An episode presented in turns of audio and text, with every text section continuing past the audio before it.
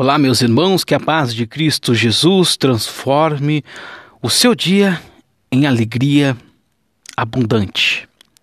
Que a paz de Cristo transforme e renove a sua vida. Que a paz de Cristo Jesus esteja com todos vocês.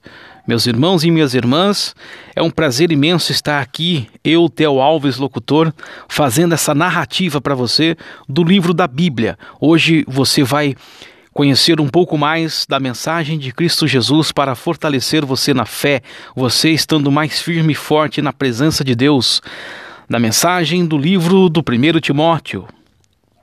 Hoje o nosso podcast está especial. Sabe por quê? Porque você é o nosso convidado especial a estar aqui ouvindo essa mensagem maravilhosa do livro de Timóteo. Que a paz de Cristo Jesus acompanhe a gente neste áudio, nessa narrativa. Todos juntos na mesma fé. No livro de Timóteos, capítulo 1, versículo 1, Paulo, apóstolo de Cristo Jesus, segundo o mandado de Deus, nosso Salvador, e de Cristo Jesus, esperança nossa. A autoria paulina das pastorais Primeiro e segundo Timóteo e Tito, é controvertida, entretanto, as evidências prima facie das cartas por si mesmas. Indicam que Paulo é o escritor, uma vez que seu nome aparece na saudação de cada uma e as observações autobiografias se encaixam na vida de Paulo conforme registradas em outros lugares como por exemplo em 1 Timóteos 1, 12 ao 13, 2 Timóteos do 3 ao 10, do até o 11, uh, do capítulo 4, versículo 10, 11 e também até o 19 e 20. A regra básica da prova da autenticidade de documento foi há muito declarada por Simon Greenleaf cada documento aparentemente antigo vindo do devido repositório ou custódia e não trazendo aparentemente nenhuma evidência de falsificação, a lei presume ser genuíno e devolve à parte oponente a responsabilidade de provar o contrário. Os antigos livros pastorais procederam da custódia devida à Igreja.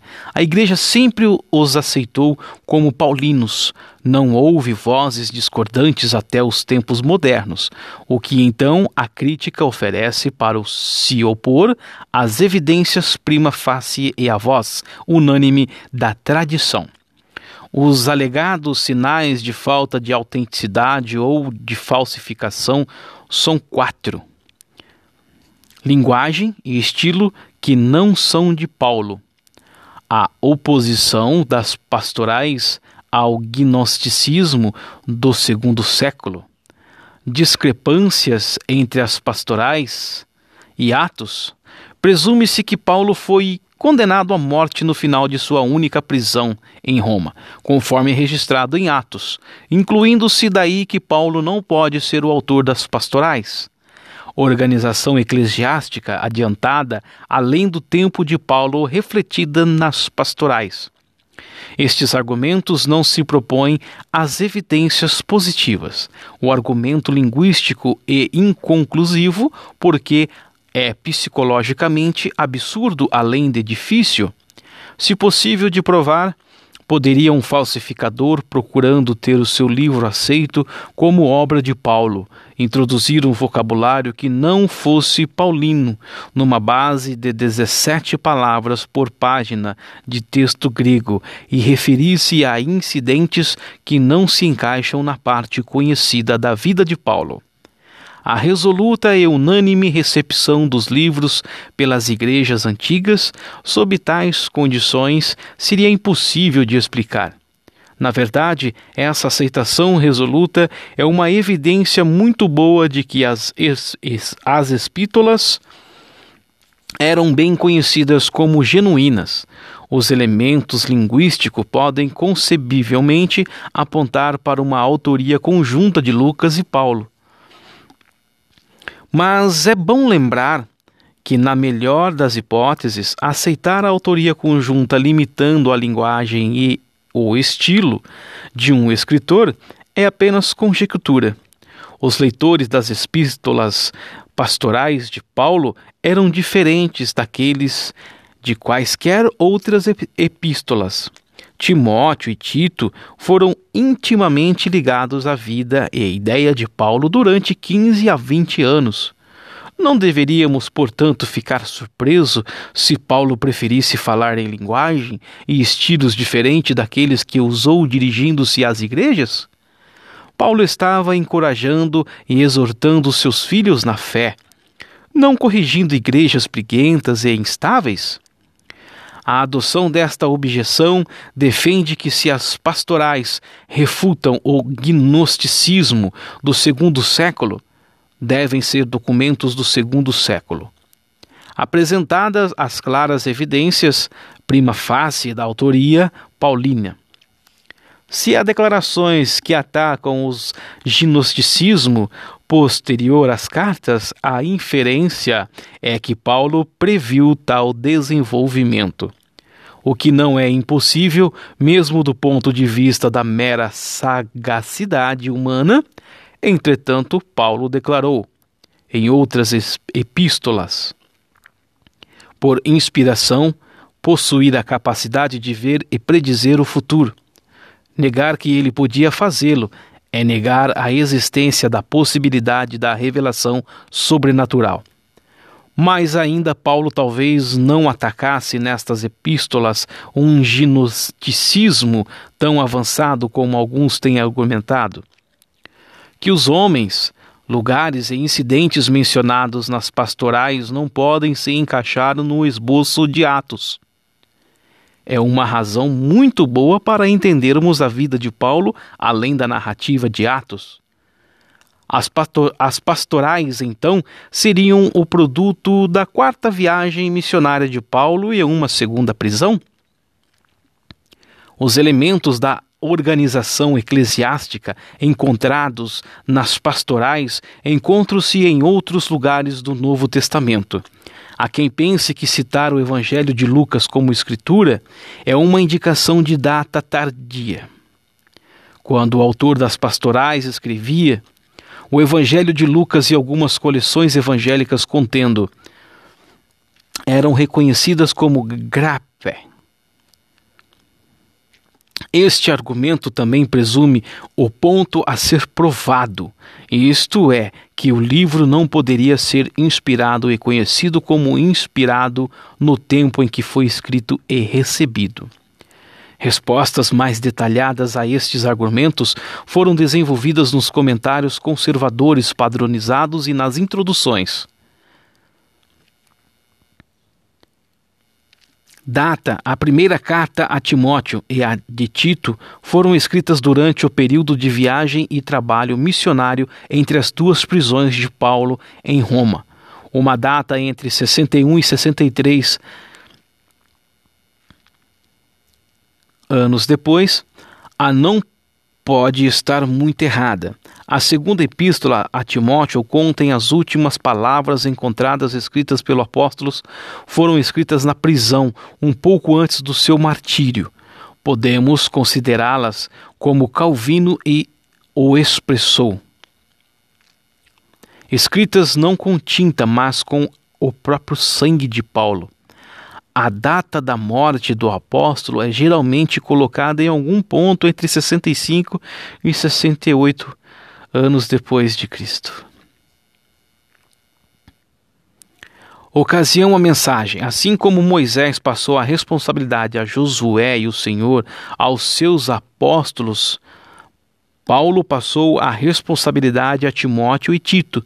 Do mesmo modo, assim como Moisés terminou com uma exortação a todo Israel e Cristo a toda a igreja, Paulo concluiu seu desafio com a bênção: A graça seja convosco e a graça seja com todos vós.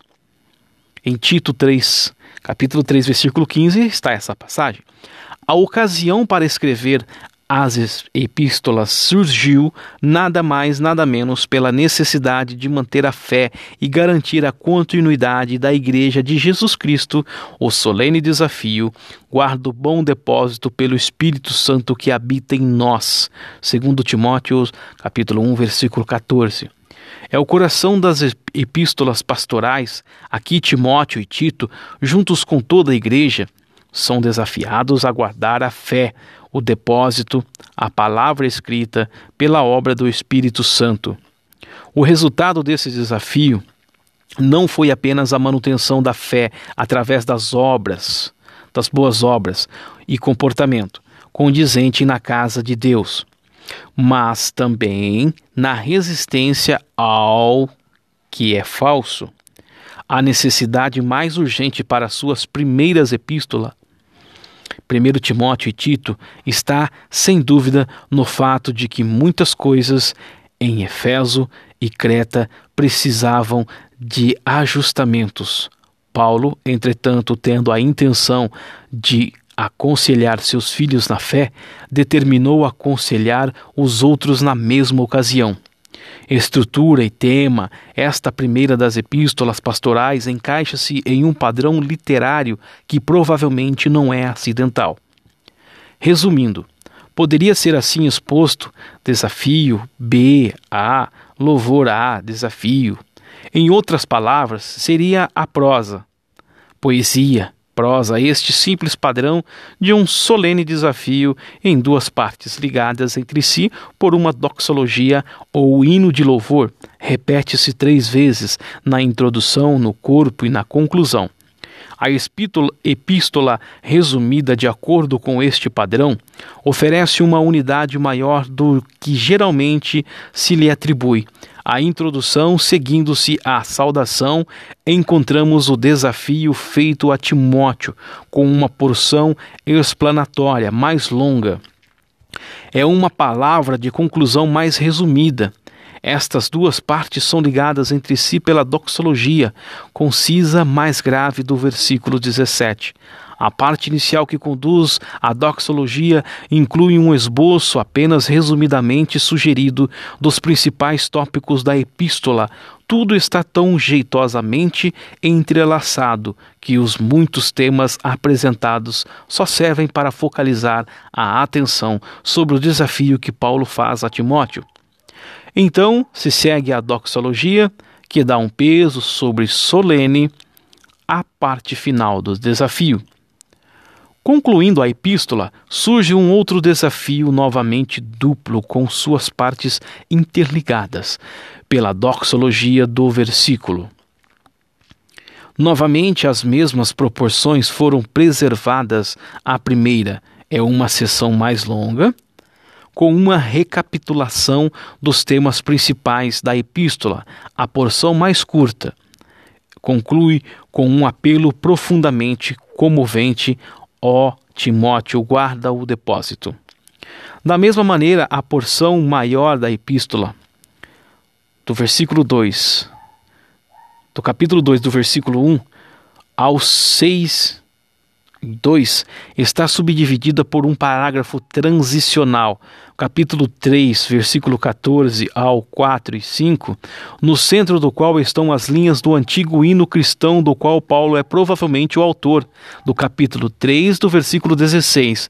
A primeira parte desta porção maior trata dos aspectos oficiais ou públicos da igreja, a casa de Deus, culminando com as memoráveis linhas do hino. Na segunda porção estão destacadas aspectos individuais e pessoais em paralelo notável com os temas apresentados na primeira sessão. Por exemplo, a referência às mulheres na primeira parte apresenta o princípio da liderança masculina na igreja, enquanto que a referência às mulheres na segunda parte trata com o problema individual e pessoal das viúvas dependentes. Parece que uma sessão tem a intenção de contrabalançar a outra mas o mais importante é que toda a estrutura da epístola tem a intenção de colocar em destaque o grande hino de louvor no centro, o qual apresenta sucintamente e lindamente a pessoa e obra de Cristo. Observação sobre o comentário no comentário a seguir. Fez-se um esforço de se apresentar, além de palavras meramente exploratórias, sobre determinado texto, também o que é muito mais importante a citação de textos paralelos, os quais, os, se pacientemente verificados, darão seu próprio comentário bíblico. 1 Timóteo, saudação e introdução, do 1 capítulo 1, versículo 1 ao 20, a saudação com observações especiais sobre autoridade e esperança, capítulo 1, versículo 1 ao 2. A autoridade apostólica de Paulo baseava-se na divindade e ordem de cristã, Compare Gálatas capítulo 1, versículo 1. Não da parte dos homens, nem por homem algum, mas por Jesus Cristo e por Deus Pai. A autorização divina foi ainda infantizada. Pela palavra, mandado, sugere uma ordem real que tem de ser obedecida. E pelo fato de ser ordem proveniente de ambos, Deus Pai e Cristo Jesus, ligando assim em pé de igualdade os nomes do Pai e de Cristo, como no versículo Paulo não deixa margem a dúvidas quanto à inteira divindade de Cristo. Deus é caracterizado pelo nome Salvador, um exaltado, título de que faz lembrar em Isaías 45 do versículo 20, capítulo 45 do versículo 21 e passagens semelhantes, Jesus é distinguido pelo título Nossa Esperança, modo sucinto de ligar toda a escatologia à pessoa de Cristo para estímulo de Timóteo. Essa é a mensagem do podcast de hoje do podcast Tel. No livro de Timóteos, você aprendeu hoje passagens maravilhosas da Bíblia, trazendo para você um autoconhecimento para fortalecer você ainda mais na fé. Essa mensagem de hoje, do livro Timóteos, capítulo 1 em diante, onde você viu mensagem que fortalece você na fé.